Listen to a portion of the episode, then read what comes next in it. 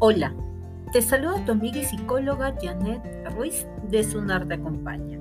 En este podcast número 4 veremos algunas recomendaciones finales para las familias con una persona con discapacidad. Empecemos. 1. La familia como precursora de la diversidad e inclusión. Si la familia hay un lugar en donde palpamos de cerca la diversidad, es el convivir con nuestras diferencias, sean físicas, cognitivas o de gustos.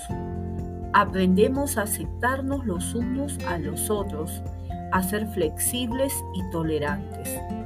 De esta manera, la familia juega un rol importante en la discapacidad, enseñando que la diversidad e inclusión son pilares de nuestra sociedad. 2. Desarrolla nuestra autoestima. La familia tiene un profundo impacto en el desarrollo de la autoestima. Si un niño siente que sus padres no confían en él, posiblemente imagina que no vale lo suficiente y estos pensamientos dificultarán un desarrollo saludable. Ante ello, recomendamos ampliar algunas estrategias. Por ejemplo, entender y hablar de discapacidad frecuentemente en la familia. Dar pase a la autoaceptación reconociendo habilidades y debilidades de todos los miembros. Evitar los no puedes. Mejor lo hago yo o nunca lo lograrás y cambiarlos por inténtalo una vez más. No te rindas o tú sí puedes. Así la persona incorporará estas palabras como suyas y trabajará siempre por lo que desea.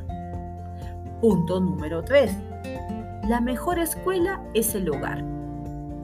La importancia de la familia en las personas con discapacidad se ve acentuada en la educación recibida en valores, actitudes y comportamientos.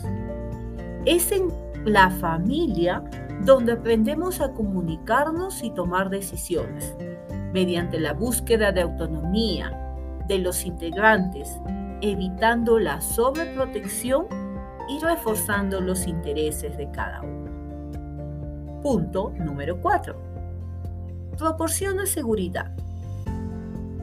Nuestra familia nos proporciona seguridad, tanto física como psicológica, para enfrentar situaciones externas e internas.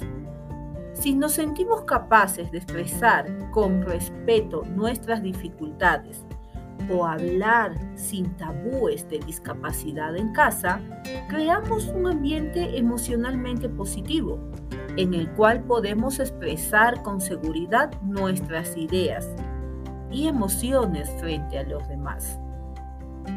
Punto número 5. Brinda amor y nutrición afectiva. Las relaciones forman parte de la importancia de la familia en las personas con discapacidad. Al ser positivas generarán felicidad y éxito entre sus miembros. El amor y el sentido de pertenencia nos hace sentir queridos, lo cual es necesario para lograr nuestra autorrealización. Recuerda, si juntos reconocemos la importancia de la familia en las personas con discapacidad, nos hará ser más conscientes y comprometernos a trabajar por una sociedad más inclusiva desde nuestros hogares. Recuerda, juntos somos más. Eso es todo por hoy.